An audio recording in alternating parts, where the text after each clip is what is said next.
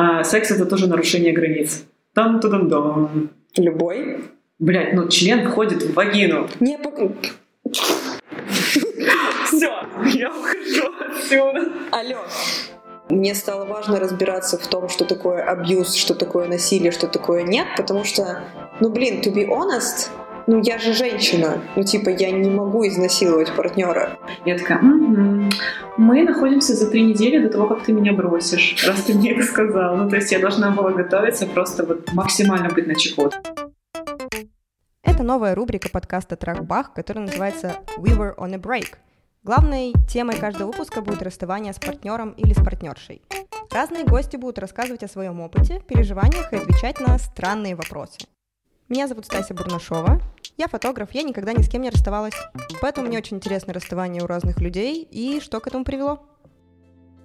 Итак, ребят, передо мной прекрасная Настя Едвижина, гештальт-психотерапевт. Пожалуйста, исправь меня, если я говорю неправильно, потому что это я взяла из твоего инстаграма. Нормально. Не, к тому, что ты сейчас занимаешься только этим, ты психотерапевт. Да. И как это? Какой обширный вопрос. Да, я очень мягкая ведущая, сразу людей э, сразу пилить начинаю. сколько я зарабатываю? Нет. Черт. Про Путина тоже не... Извини. Даже про Ющенко не спрошу вообще. Ну, как это? Ну, это очень увлекательно. Вот это слово первое приходит на ум. Ну, э, смотри, я знаю, что ты психотерапевт просто относительно недавно. Ну, я сейчас взяла и оценила, что такое давно, что такое недавно, но просто я к тому, что для тебя это роль там не десятилетней давности. Mm-hmm. Каково это, что вот ты, например, там представлялась, я там Настя кто-то, а теперь я Настя психотерапевт, потому что я уже 10 лет такая, я Стася фотограф, у меня ничего не меняется. Ну, это очень крутой вопрос, потому что до того, как я стала психотерапевтом, мне было очень сложно сказать «я Настя кто-то». Я говорила, я Настя э, неизвестность, троеточие. Но долго называла себя писателем, хотя тоже, когда называла, чувствовала какое-то, что я немножко подпездываю, потому что писатель это кто-то пишет книги, там типа... Там, мне кажется, мы все под, ну, ощущение подпездывания, потому что такой я фотограф, а у всех людей в голове такой Vogue, э, Италия, модельные показы, там какие-то, не знаю, фотографии в National Geographic – в общем, а, у меня комплекс самозванца – это мой любимый комплекс по жизни. И вот до того, как я стала психотерапевтом, я часто чувствовала себя самозванцем, потому что я не могла определиться с тем, кто я, какая я, чем мне вообще стоит заниматься. Я много разных работ поменяла. Там, я была бариста, я была копирайтером, uh-huh. даже бренд-менеджером была. Работала с ресторанной сферой очень много.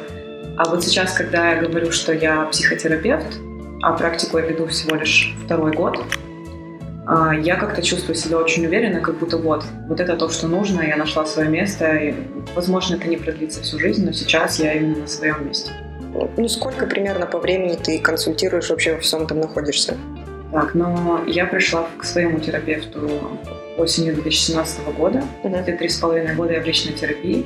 Зимой 2017 я начала учиться на ступени именно гештальт-терапии. Uh-huh. Вот. Э, и 20 ноября 2019 года я начала практиковать. Угу. У меня это все, знаешь, такие даты очень важные в моей жизни исторические.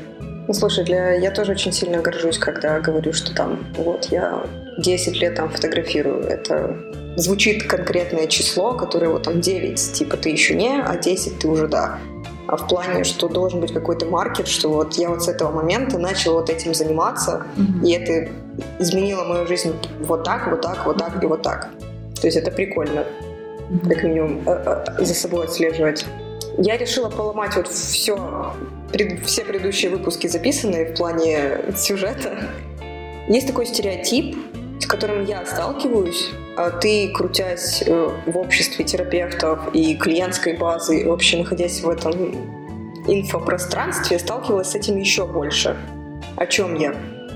О том, что у психотерапевтов, у психологов не бывает личных проблем. А если есть, то они плохие психологи и психотерапевты. Раздражает ли тебя это? И Нет, ты с этим сталкиваешься? Конечно. Меня это очень забавляет. Но это, знаешь, такой эм, подход идеализировать своего психотерапевта. А если люди так считают, скорее всего, они склонны идеализировать такую фигуру, как психотерапевт. Который никогда не ошибается, который знает, как лучше. И вот он родился из пеленок, жил правильно, идеально, у него вообще нет никаких травм, у него вообще ничего нет, он прям такой вот Будда спустился, понимаешь, с небес. И вот он сидит напротив тебя в кресле, и вот только такому человеку можно довериться, и вот только такой человек сможет тебе помочь. Угу. Но я просто считаю, что как раз человек, который столкнулся с э, какой-то определенной травмой, проработанной в терапии, как-то больше об этом знает, чем тот, кто прочитал это из книжек. Как, какой вообще у тебя спектр эмоций поднимается, когда ты слышишь, что терапевт, который расстался с кем-то, плохой терапевт? Mm-hmm. Ну, наверное, разные эмоции, если это касается меня и касается совершенно другого человека. Когда касается меня, эмоций больше. Но тут как бы и страх какого-то осуждения, конечно, есть, потому что я живу в социуме, который может в любой момент меня осудить за все, что угодно. Угу. Я в отношениях, а скучно. Я без отношений, фу, ты какая-то не такая, там, да, типа, про мою сексуальную ориентацию могут что-то наговорить, вообще про все. Угу. Горько, обидно, как-то даже одиноко может стать. Ну, потому что как будто смотрят не на тебя, опять же, это не, не тебя как личность рассматривают, это какой-то взгляд из себя. Потому что когда люди это говорят, они что-то говорят о себе. Угу. Опять же, про вот эту идеализацию. Как ты можешь мне помочь, если ты сама там рассталась? Хотя расстаться с человеком э, это абсолютно такая человеческая черта. Угу. Если мы больше не любим друг друга, лучше расстаться, чем продолжать жить вместе. И как раз эти истории моих расставаний, они сделали меня тем, кем я есть сейчас. То есть э, как-то научилась видеть токсичность. Очень часто с этим сталкивалась. Видимо, дошла наконец до момента, когда меня это таким кувалдой по голове уже ебануло, мне уже поставили диагноз тревожно-депрессивное расстройство, я подумала, блядь, все, на этом хватит. Все уроки выучены, спасибо, я дальше как-то по-другому буду учиться. Вот теперь я буду книжки читать. Как раз шутку хотела тебе рассказать, что каждый раз, когда я расставалась с парнем, а, я писала какие-то очень крутые тексты. Угу. Ну, прям про собственные переживания, с метафорами, с такими. Ой, слушай, это как стереотип, да, о том, что художник должен страдать. Да, да. И э, я, правда, с каждым разом писала все лучше, глубже, как-то вот интересней. А, и как-то мой бывший один, древний такой, а после очередного моего расставания написал мне даже на Фейсбуке в комментариях, типа, блин, Настюха, еще одно расставание, и тебе дадут полицейскую премию, типа, все, пожалуйста, расстанься еще раз, напиши книгу. Как бы ты разграничила, что такое здоровое отношение, не токсичное? Что такое токсичное отношение? Просто такие, знаешь, признаки перечислить очень сложно. Я бы сказала, самое главное, это где для меня главное оказалось. Это где меня видят и слышат что я оказываюсь не невидимкой, с которой что-то там какие-то взаимодействия происходят непонятно. Для uh-huh. меня это, наверное, самая такая э, ранящая тема, что ли. Uh-huh. Самое чувствительное место там, где меня не видят и не слышат. Там, где со мной даже не знакомятся. Что бывают отношения, где вы вместе уже полгода или больше, а вы так и не встретились на самом деле ни разу. Для того, чтобы было чуть проще нащупать, э, что, собственно, в отношениях, которые заканчиваются, происходит. Вот, смотри, люди, которые тебя не очень знают, э, например, самая популярная вещь, которую говорят мне с Сашей, типа, вы постоянно друг на друга орете. Я раньше не могла понять, что вообще происходит, там лет пять назад, типа, а что мне люди об этом спрашивают, типа, мы что, реально ссоримся? Типа, когда ты вот себе не доверяешь, такой, типа, ну я же не ссорюсь, я там... Сейчас я такая, ребят, мы даже не начинали ссориться. Угу. Мы орем друг на друга, это наш способ общения, мы так разговариваем. Мы столько лет вместе. Да, у нас ВКонтакте так, мы с самого начала почти друг на друга орали, вот мы так общаемся. Ну, как бы тут другой кейс. А вот в отношениях, например, а что ты там находилась, в отношениях, которые тебе не нравилось, что они вот прям так все было плохо, что вы расстались? Типа, что там вообще изначально была? Да. Классный вопрос. А, потому что мне это для чего-то было нужно и в каждых отношениях для чего-то своего. Погоди, ну у тебя же не было изначально такой точки. М-м, вот Вася социопат. Мне нужен этот кейс. Мы с тобой, мы с тобой встречаемся три года, я получу такую-то, такую-то, такую-то травму, а потом напишу такой-то, такой-то, такой-то текст. А потом стану терапевтом и пизда тебе, Вася. Нет, знаешь, а, в последних моих отношениях было так.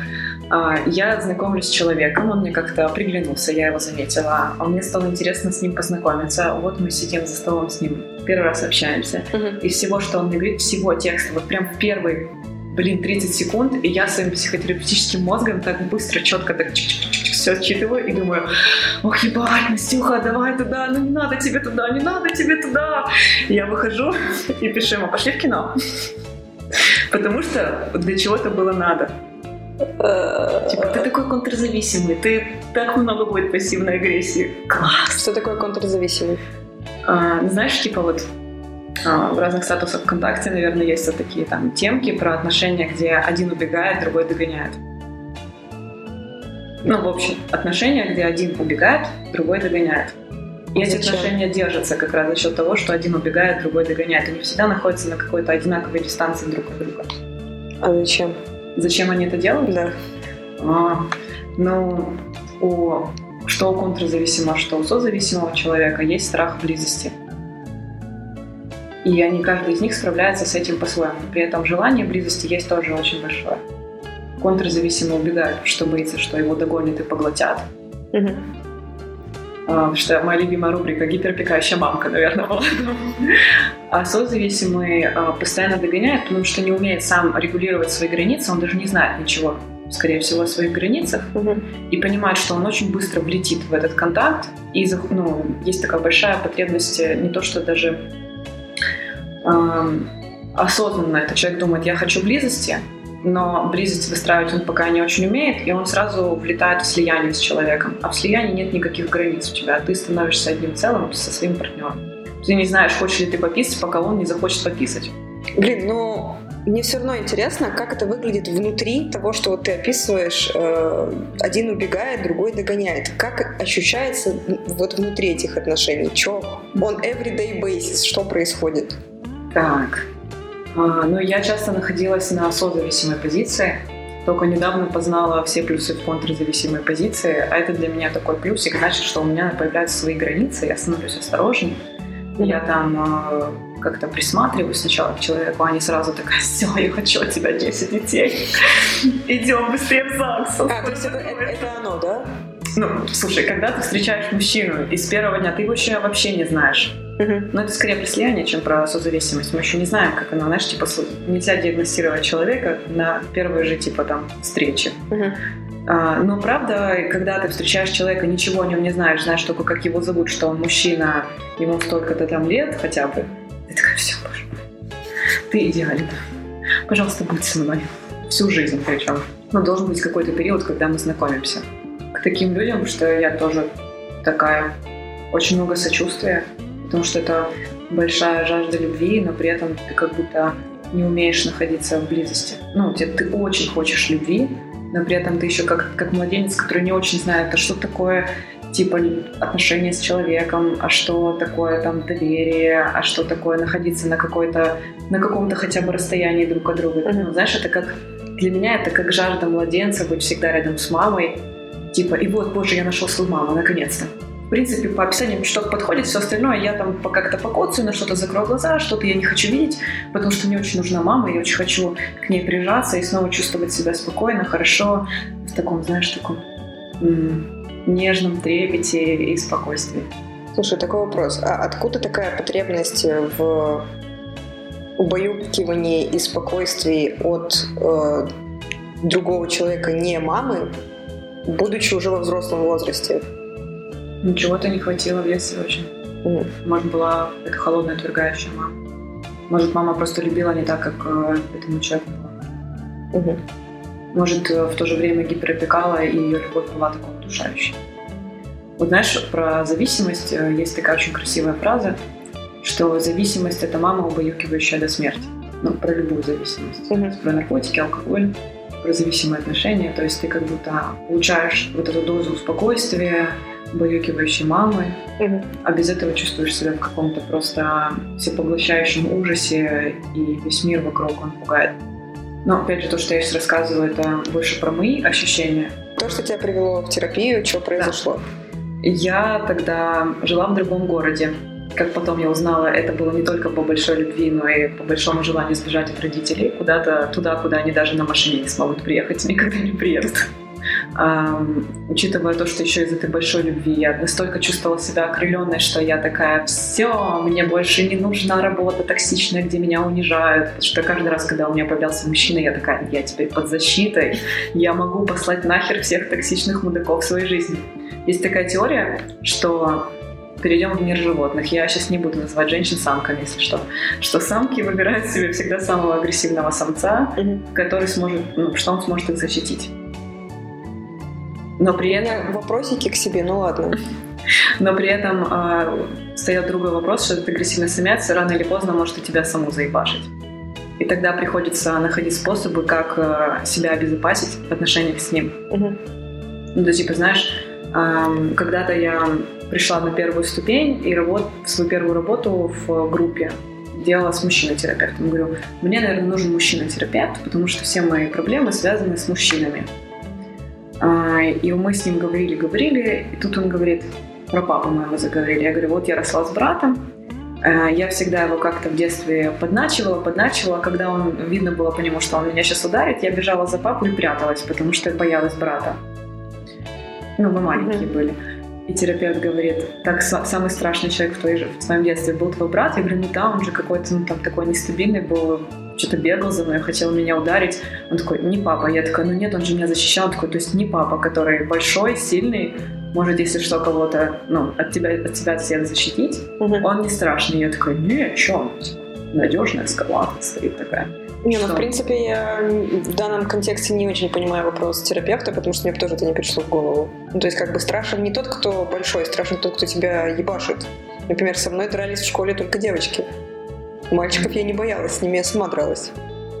Наверное, в том, что стоит осознавать, что человек, который даже тебя защитит, может стать э, источником дальнейшего какого-то насилия, потому что он сильнее. Если он тебя защищает от других той силы, которой у тебя нет, то, скорее всего, возможен такой вариант, что он может обратить ее против тебя. И да, неплохо иметь э, кого-то, кто может тебя защитить, но не стоит всю свою защиту перекладывать одну ответственность на этого другого человека, потому что ты все равно остаешься беззащитен. Угу. И, в принципе, этот вопрос терапевта не просто так всплыл в нашем ну, с ним сессии, потому что в терапию я пришла из-за сексуального насилия. Угу. Возвращаясь к истории, а, я пыталась всеми силами приехать в тот э, другой город, и у меня никак не получалось. А, на окрыленной любовью я аж уволилась со всех проектов. Я угу. осталась почти без работы, у меня остался только один. Грустный вздох. Я думала, я начну новую жизнь, у меня все будет по-новому, я избавлюсь от всего того дерьма, которое было со мной раньше.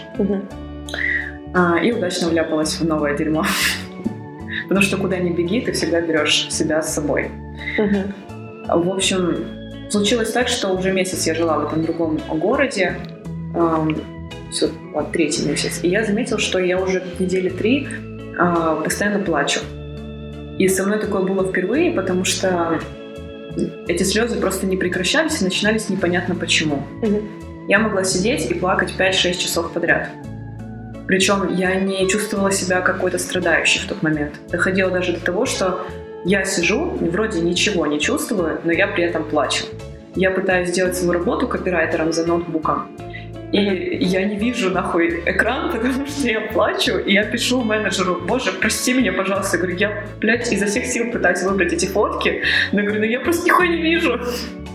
Типа, я не знаю, что делать. Э, и тогда я начала даже впервые как-то общаться со своим братом близко, то, что ты описываешь, что у тебя вот начался, вы приехали, начался период, как ты плачешь, это уже это период это до абьюза или после абьюза? Третий месяц отношений, вот это я и называю абьюзом этих отношений.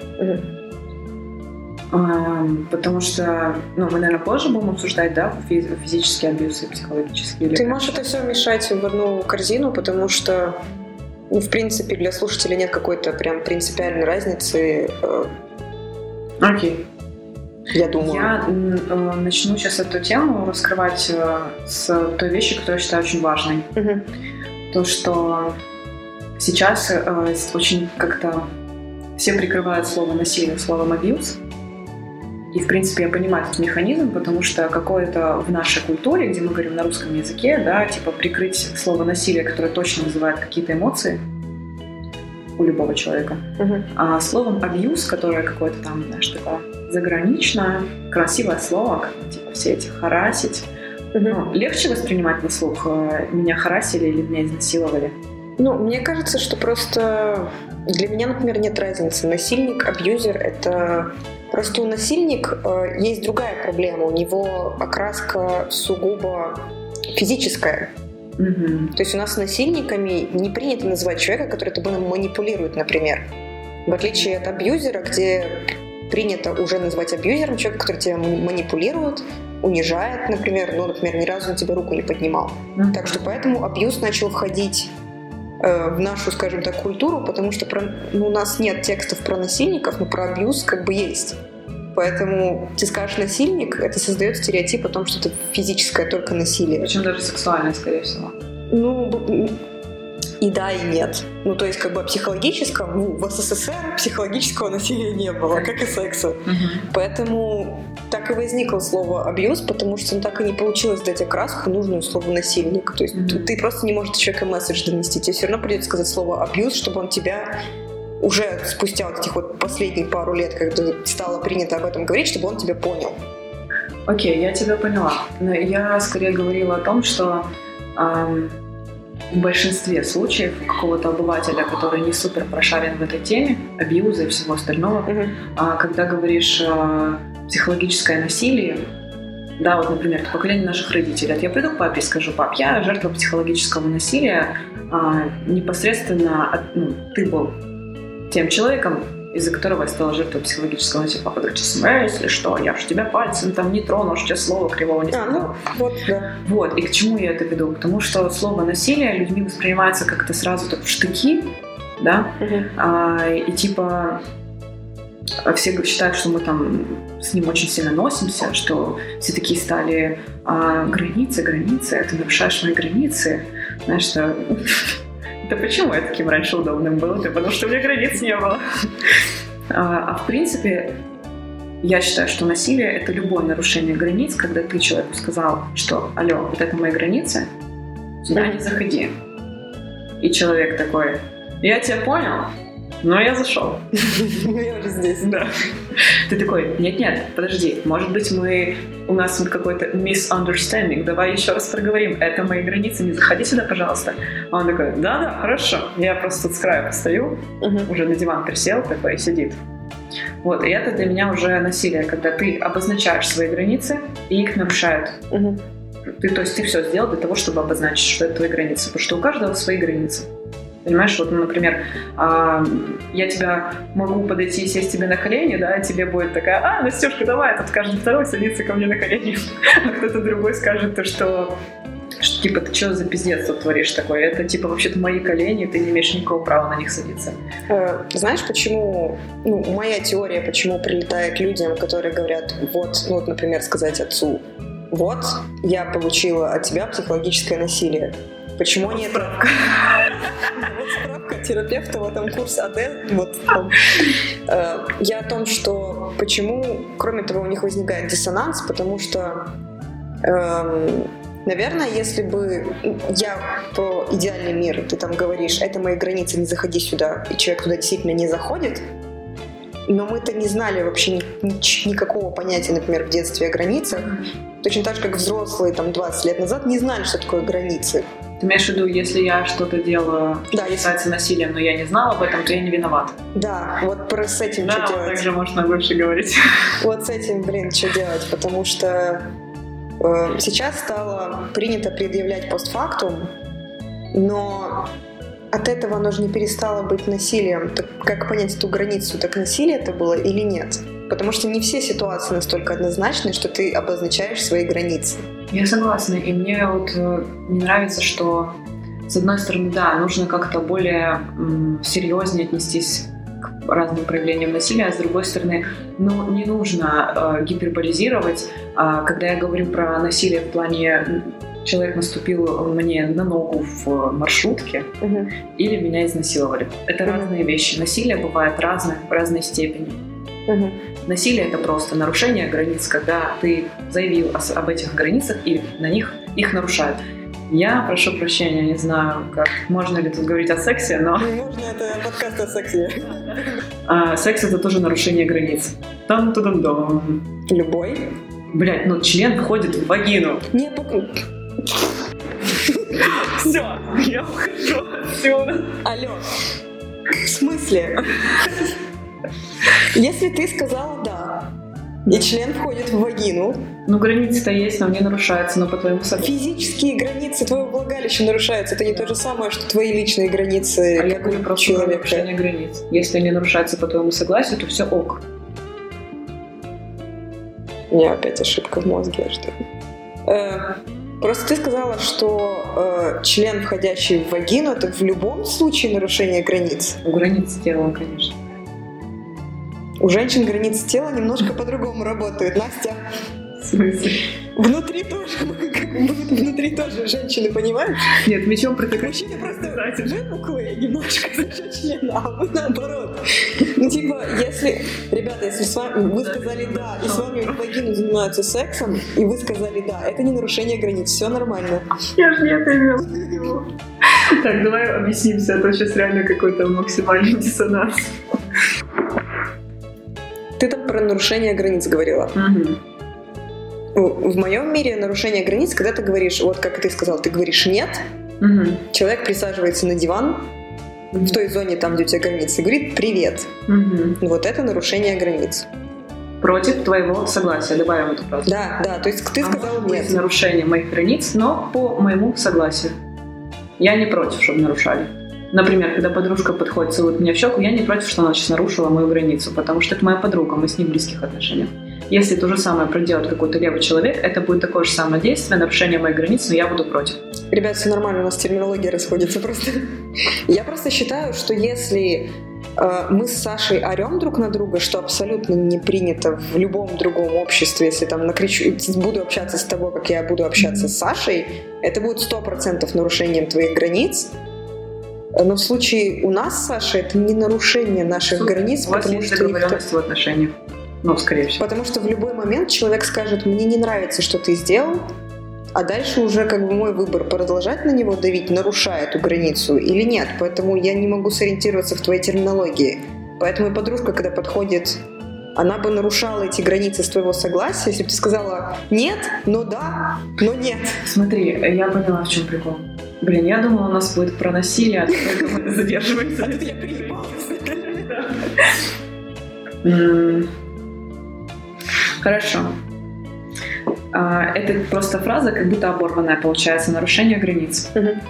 А, Можно сказать так, это было бы нарушением, а, блин, ну я не могу, все равно это, по сути, есть границы, и они нарушаются. Но в самом слове нарушение ты уже подразумеваешь какой-то агрессивный подтекст, плохой такой. А я имею в виду просто, есть границы, кто-то на них зашел. Если это мой близкий человек, я хочу, чтобы он заходил на мою интимную зону. По сути, это нарушение границ, но мне это нравится, потому что это мой близкий человек. Я хочу заняться с ним сексом, обняться, поцеловаться. Ладно, окей, все. Хорошо, давай. Charges are off. Да, окей, еще немножко теории из психологии. Давай. По сути, агрессия, которая считается э, в журналистике, в разговорах на кухне, это что-то плохое, да? Ну, типа агрессия. Это кто-то кого-то ударил, наорал и все остальное.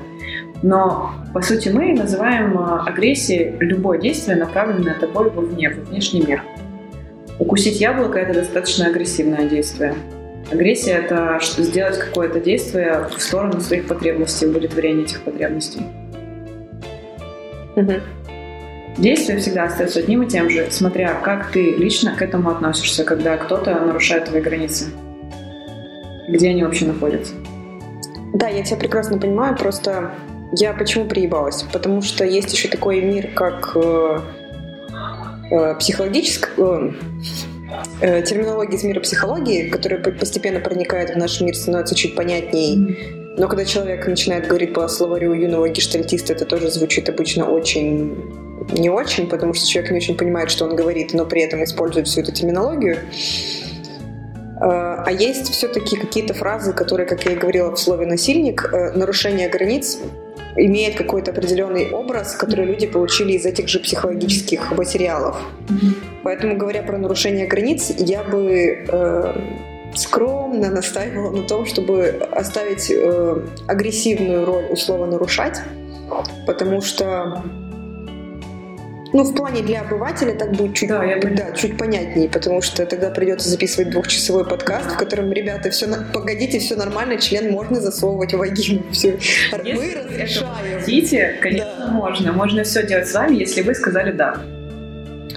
Э, На этой нотке ты говорила про сексуальный абьюз, и мне, честно говоря, об этом э, максимально дискомфортно спрашивать, а это говорю я, я не токсичный, а радиоактивный человек по своей сути, и мне вообще беспардонность мое второе я. Но я не знаю, с какой стороны к этому подойти, потому что у меня в жизни был только один сексуальный партнер, он у меня есть до сих пор, и э, мне кажется, даже каким-то макаром всегда обходила тему общественных сексуального насилия, в плане, что когда я об этом читаю, об этом слышу, кто-то рассказывает, я это пропускаю через такое решето, чтобы вообще ничего не... Ну вот, у меня есть несколько очень триггерных тем, там, например, суицид и сексуальное насилие. Я даже не знаю, с какой стороны подойти тебе об этом спросить, как вообще человек живет после этого. Я не хочу драматизировать, Мгм. Я тоже не хочу драматизировать, поэтому важно, да, прояснить и уточнить, что сексуальное насилие — это не... У меня просто за несколько лет очень много людей, особенно, кстати, мужчины, часто спрашивают, «А, боже, у тебя в жизни было сексуальное насилие? Я такая, значит, да. А расскажи, как это было? Я думаю, ебать. Посмотри фильм какой-то, я не знаю, ну типа откуда столько Открой живого? порнхаб, там целые, да. целые жанры есть. Понимаешь, такой садистичный интерес, типа, расскажи, а это был твой любимый человек, это был твой парень? А такой, а тебе нравилось? Да, да, типа, он ударил тебя головой об стену. И нет, сексуальное насилие — это не только когда тебя жестко избивают, насилуют где-то в подворотне, оставляют под мостом. И вообще жесткий секс это не насилие, если что. Если он обоим нравится, Да. то да. Сексуальное насилие проявляется тогда, когда даже если вы долго в отношениях, любите друг друга, и ты не хочешь секс, и говоришь об этом, я не хочу, а партнер с тобой занимается сексом, насилие. Меня, по-моему, камнями закидают после этого выпуска. Э, не закидают, потому что я, я сама в тебя кину камень. Класс. Я тебе скажу, что обычно отвечают на это люди. Типа, ну ты же могла сказать нет. В мире людей не существует такой вот штуки, что типа на нет человек типа продолжит делать то, что делает.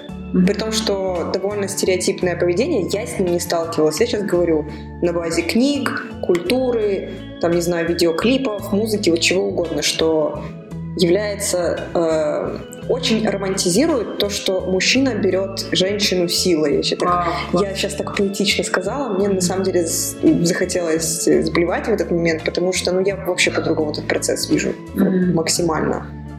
И вот у людей есть эта картинка, что ты сказала нет, и тут есть два развития событий. Мужчина в любом случае не будет с тобой заниматься сексом, либо занялся, ну ты же с ним встречаешься, это же романтично, Значит, он, он же хочет тебя, ну Да. офигенно. Значит, все хорошо. Как жить? Как вот с этой вот чу... Меня, я не знаю, я бы тиранозавром выла просто на людей, я не знаю. Ну, в тот момент просто, когда со мной это случилось, я не понимала, что есть вообще такое понятие. Я как раз считала, почему я считаю важным сейчас эти вещи проговаривать. Мгм. Тогда я считала, что сексуальное насилие — это когда тебя жестко изнасиловали. Когда тебя избили, ты весь такой в синяках, когда можно прям идти в полицию снимать побои, да, Мгм. типа, и все такое. Но Там же есть много разных границ, и я ни в коем случае не хочу назвать своего бывшего насильником. Точно нет. Потому что спустя три с половиной года я уже в стольких разных чувствах по этому поводу покупалась, и в стыде, и что я не имею права об этом говорить, а что если скажу, на меня нападут, или Мгм. он в первую очередь, и все остальное. Но смотри, даже а, когда ты спишь, и твой партнер начинает заниматься с тобой сексом, пока ты спишь, ёб твою мать, это насилие. То же самое, когда ты находишься в очень сильном алкогольном опьянении, и ты не осознаешь, что происходит. То есть ты не можешь свериться со своими ощущениями и сказать, «А, да, я хочу заняться сексом с тобой. Мгм. Ты, блядь, спишь. Ты вообще не в курсе, что с тобой сейчас делают. Но все такие, ну это же здорово. Ну давай, я, пока ты спишь, меня так это заводит. Чувак, пойди подрочи на порно. Ну, типа, тоже заводит. Мгм. Ну, вот этот вот... Я начинаю бомбить сейчас, я тут такой. Вот, просто... Спроси меня что-то. Слушай, ну у меня тоже очень неоднозначное к этому отношение, потому что, to be honest, эм, ну, это случается конкретно в моей жизни. То есть, например, у нас бывают случаи, когда мы оба спим и занимаемся сексом, и кто-то помнит э, кто-то потом кусочно об этом... Детей во сне Да, сексом. да, да, да. Это очень странно. Мы потом вдвоем просыпаемся такие, мы не выспимся, что ты делаешь? Потом, ой, да, точно.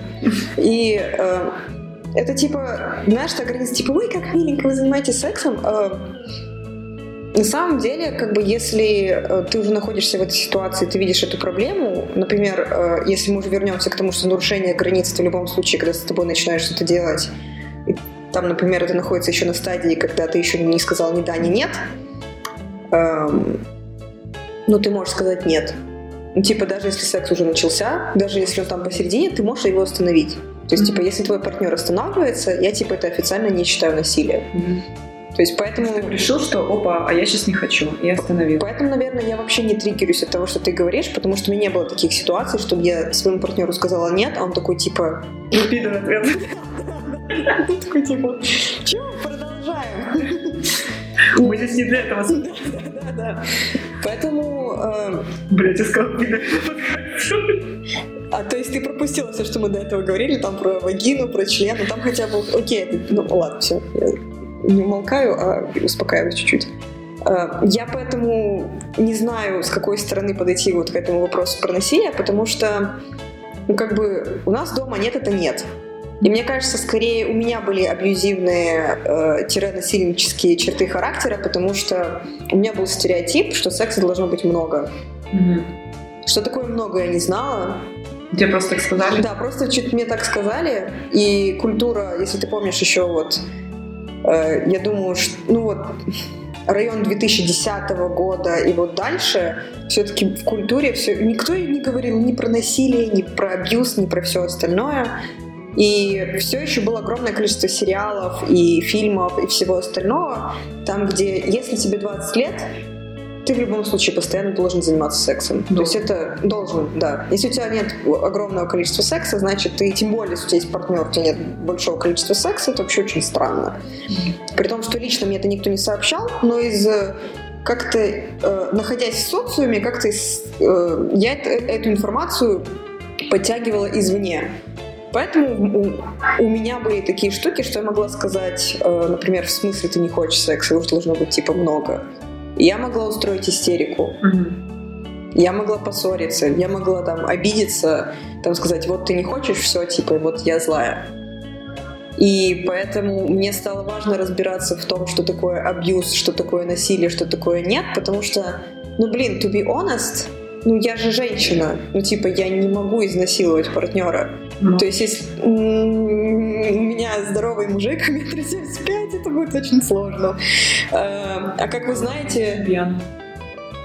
он не пьет. А, блядь. Ну, там вообще, ну, понимаешь, по нулям. Прям, ну, ни- никак. Ну, то есть, типа...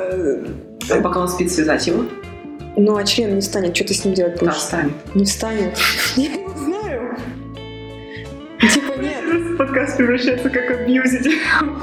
Может. Я говорю, это скорее... У меня могли быть абьюзивные черты характера, могла обидеться на то, что нет секса. Это как бы kind of э, насилие. То есть, как бы... И потом у человека было впечатление, что, типа, я плохой, раз мы не занимаемся сексом. Это потом мы такие включились, что мы творим, что происходит, так нельзя делать. Поэтому мне интересно, как у других людей это происходит, потому что я нахожусь в тех отношениях, в которых у меня были все те вещи, ну, как бы многие моменты, в которых были у людей в бывших отношениях. То есть люди по некоторым таким пунктам расходились. Слушай, я теперь понимаю, почему ты задала этот вопрос вначале. Тебе интересно, почему они все-таки расходятся? Да. И почему не расходишься ты со своим партнером? Не, не, мне это не интересно. Ну, я как-то вот сейчас почувствовала страх, что если, типа, у всех людей так же, но они расходятся, а ты, типа, не расходишься. Типа, Э, Нет, я отдаю себе полный отчет, что все люди разные. Мгм. Это у всех одни и те же сценарии могут быть, э, могут функционировать абсолютно по-разному. И люди счастливы одинаково, как говорят, хотя я тоже не очень верю в это, а типа несчастны по-разному. Поэтому мне интересно, что у других людей происходит, К- к- как выглядит этот момент, после которого все идет в невозвраточку. А, Угу.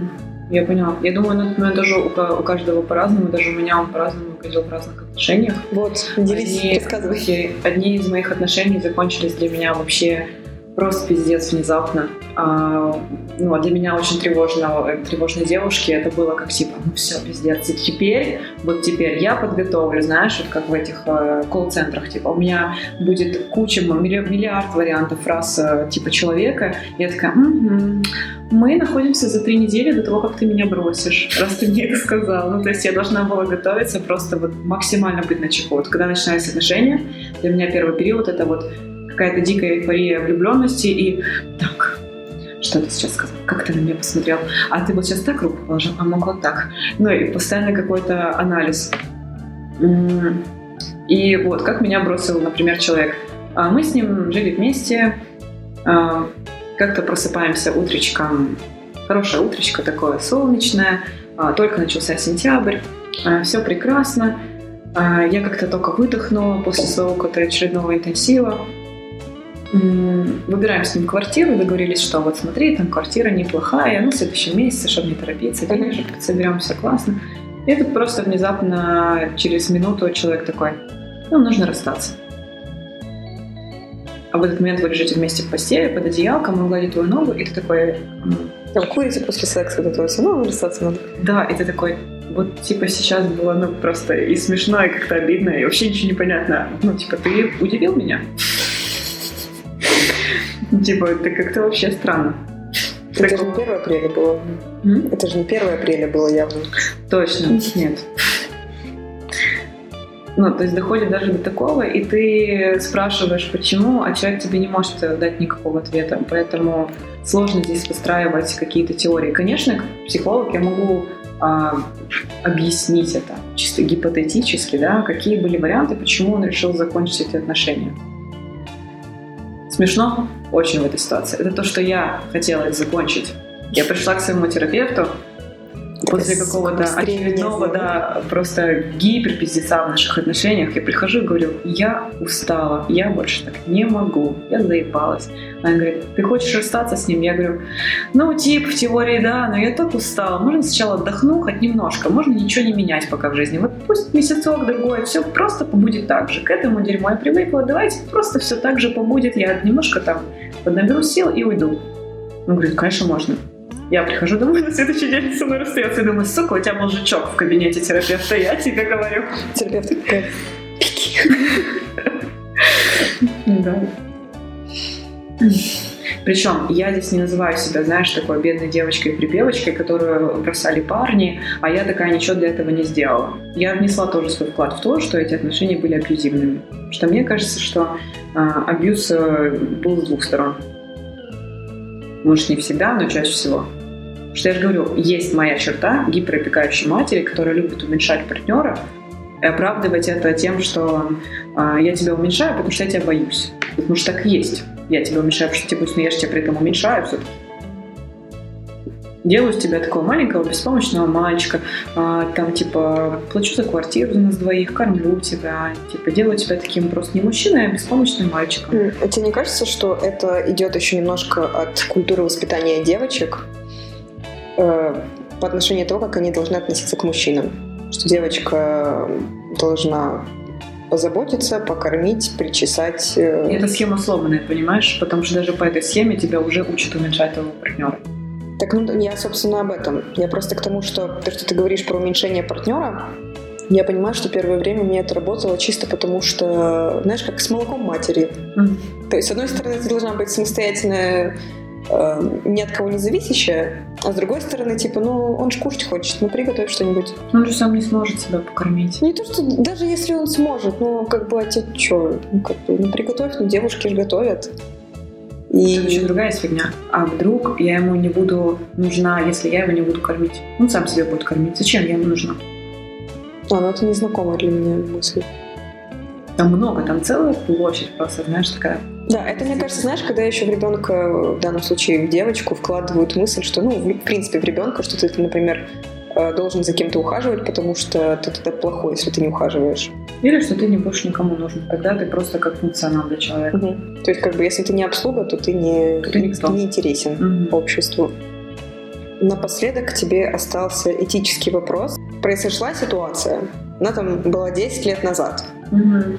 Ты приходишь рассказать в подкаст, не называя там, например, имен. И вот ты приходишь, рассказываешь, должен, должна ли ты позвонить партнеру и спросить, слушай, я там иду на подкаст, об этом рассказывать, как ты, что ты чувствуешь по этому поводу? Блин, не знаю, здесь реально все зависит от каких-то чисто индивидуальных моральных принципов, мне кажется. Некоторые люди даже не звонят бывшему, когда у себя герпес находят. Просто это вопрос личных границ. И опять же, то, с чего мы начинали. Личные границы у каждого свои. Например, если ко мне подойдут на улице и как тебя там, да, спросят, почему вы ругаетесь, и я раньше всем все рассказывала, потому что, ну, например, там может быть, опять же, страх осуждения, страх того, что сейчас не скажешь, тебе больше не подойдут, не спросят. Бла-бла-бла, много Мгм. таких вариантов, да, э, из-за чего человек все-таки отвечает.